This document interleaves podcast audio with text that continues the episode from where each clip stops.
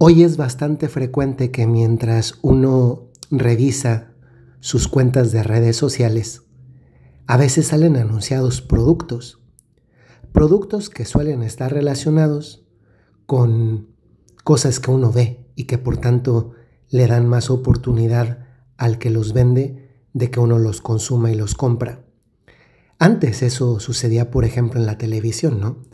Te anunciaban un producto y te lo vendían del mejor modo posible, te lo promocionaban del mejor modo posible y en no pocas ocasiones puede ser que llamabas directamente al número que aparecía en la pantalla o que escuchabas en la radio para consumirlo, para comprarlo.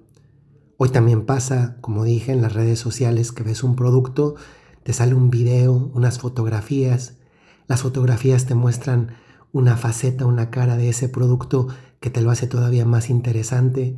El video puede ser que responde a, tus preguntas y te despierta un deseo por, por tenerlo contigo. Lo ves útil y entonces se genera en ti una expectativa que muchas de las veces termina convirtiéndose en una compra. El producto llega a la puerta de tu casa, está contigo, lo abres, lo comienzas a destapar, armar si es necesario o lo ves directamente, lo enchufas, lo cargas y en no pocas ocasiones sucede que el producto te decepciona. Te decepciona porque ya en la realidad no es como lo habías visto en las fotografías de las redes sociales, como lo habías visto en el video en las redes sociales, como se te había mostrado en la pantalla de la televisión o como te lo habían platicado en esa cadena de radio. Te produce una decepción. Y la decepción genera una frustración. Hay frustraciones que son legítimas, porque es legítimo que si tú viste anunciado un producto de una manera y te fue promocionado como un producto que respondía a determinado tipo de necesidades, pues en base a esas necesidades, alguna o algunas de las cuales eran las tuyas, pues que te sientas decepcionado y en ese sentido frustrado, pues porque no respondió a tus expectativas. Sin embargo, muchas veces esto no sucede no con las cosas, no con los productos, sino con las personas. Efectivamente, muchas veces en el campo de las relaciones se producen muchas veces frustraciones. La diferencia entre un producto, una cosa y una persona es que en el caso de los productos deberían responder a aquello que te prometieron. De tal forma que la frustración podemos llamarla legítima porque no cumplió las expectativas. Las expectativas además adelantadas, prometidas, aseguradas. Con las personas, desgraciadamente, tantas veces se dan frustraciones ilegítimas, porque esperamos de las personas que nos den, que respondan o que sean de una manera como la mayor parte de las veces esas mismas personas no nos prometieron. La frustración. Ese es el tema del podcast de hoy. La frustración es esa respuesta emocional. Respuesta es una, estamos contestando a algo, en este caso, a una persona, pero respondemos con nuestras emociones, eso que tantas veces no siempre controlamos porque no siempre hemos educado.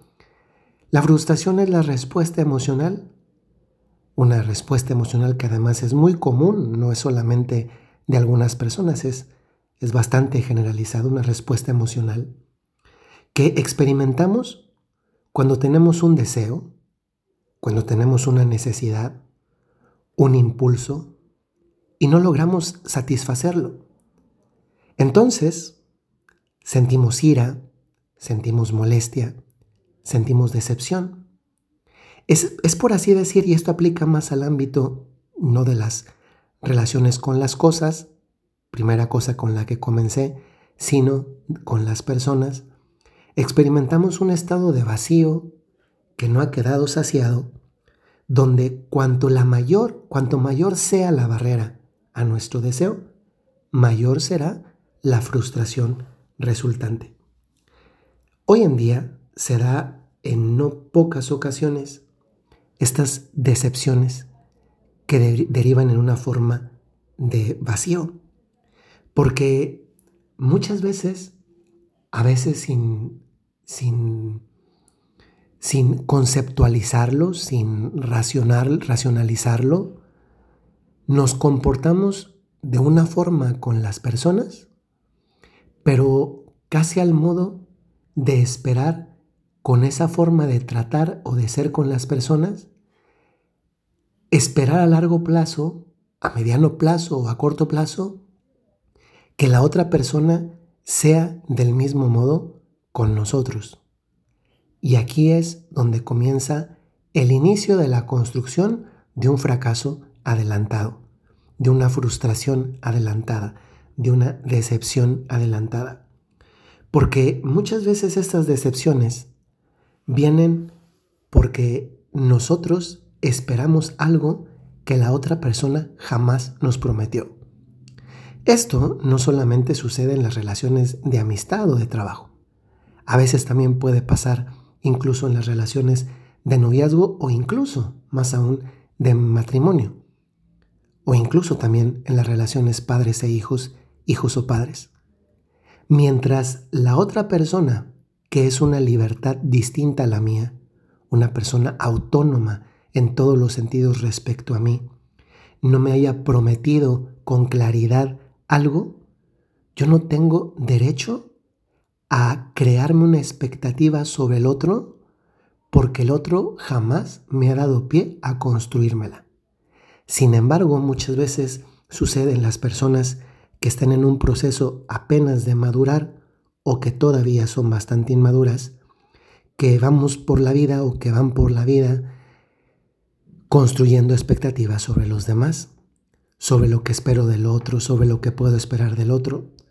Sucede bastante, bastante de, de manera bastante frecuente, por ejemplo, en las relaciones humanas, cuando yo invito, es un ejemplo tonto pero muy cercano para muchos, cuando yo invito a mi fiesta a alguien que no me, que no me pidió que le invitara, va a la fiesta, disfruta de esa fiesta, pero después cuando esa otra persona hace su fiesta, no me invita a mí y yo termino molesto, enojado porque ella no me invitó a mí y yo sí le invité a ella. ¿Qué pasó ahí? Se sucede esto, ¿no? Se da una respuesta emocional cuando tenemos un deseo, una necesidad, un impulso y no logramos satisfacerlo. Sentimos molestia, sentimos decepción, un estado de vacío no saciado porque a mí no me invitaron y yo sí invité.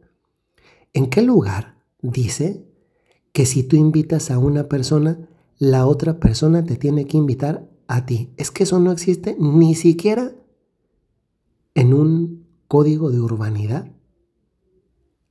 No hay ninguna razón por la que alguien tenga que actuar así.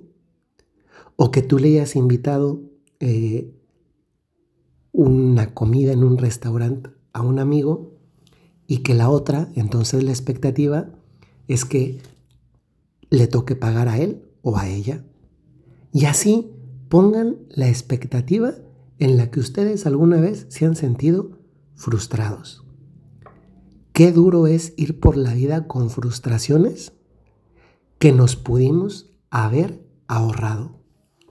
Por eso, hoy, en este episodio del podcast, yo quiero recordarte algo muy sencillo. Y lo sencillo que quiero recordarte es que terminarás muy decepcionado o decepcionada si vas por la vida pensando que la gente hará siempre lo mismo que tú has hecho por ellos. Desde luego que con esto no quiero decir que no hagamos nada por los demás. Al contrario, esto se llama purificar las propias intenciones. Yo hago el bien porque es bueno hacer el bien y porque Dios ve el bien que yo estoy haciendo. Y si derivado de ese bien que hago, se sigue que alguien me agradece, se acerca, se aproxima y hace también algo bueno conmigo a raíz del bien que yo hice, ese es un fruto no esperado. Ese es un fruto, un regalo, un don gratuito. Pero no puedo esperar que yo haga un bien para esperar recibir otro bien, porque eso ni es pureza de intención y entonces tampoco es un bien en sí mismo, porque lo que se buscaba era conseguir un beneficio de algo que se hacía y no simplemente hacer lo que se está haciendo porque lo veo como un bien, incluso si no me repercute en algo bueno para mí. ¿Saben? Uno va más en paz en la vida, con más satisfacciones y viendo bendiciones en ella cuando no está esperando cosas de los demás. Y este no esperar cosas de los demás también es un nivel superior de madurez humana. Si hoy, al día de hoy, tú todavía te sientes frustrado o decepcionado cuando no recibes algo de los demás, hoy esta reflexión te da pie a que te preguntes qué tan maduro quieres o eres, quieres ser o eres en este momento. Porque no hay nada más libre en la vida que actuar movidos de cara a Dios y no de cara a lo que los demás me aplauden y me regresan o no me regresan. Soy el Padre Jorge Enrique Mújica de los Padres Legionarios de Cristo. Les saludo muy cordialmente acá. Suena muy bonito decirlo, ¿eh? desde Europa, desde Italia, aunque luego en la realidad cotidiana, pues esto sea algo bastante diferente a las expectativas que muchos pueden creer que hay detrás de alguien que vive en un continente, en un país como este europeo. Distinto sí a otros, pero también con sus, pros y con sus contras con sus cosas bonitas y con sus cosas menos bonitas. Lo maravilloso de esto es que hay que florecer allí donde fuimos plantados, independientemente de donde sea. Termino este podcast recordándoles, como lo hago muy frecuentemente, si tienen un talento o tienen una cualidad, tienen una misión. Hasta luego.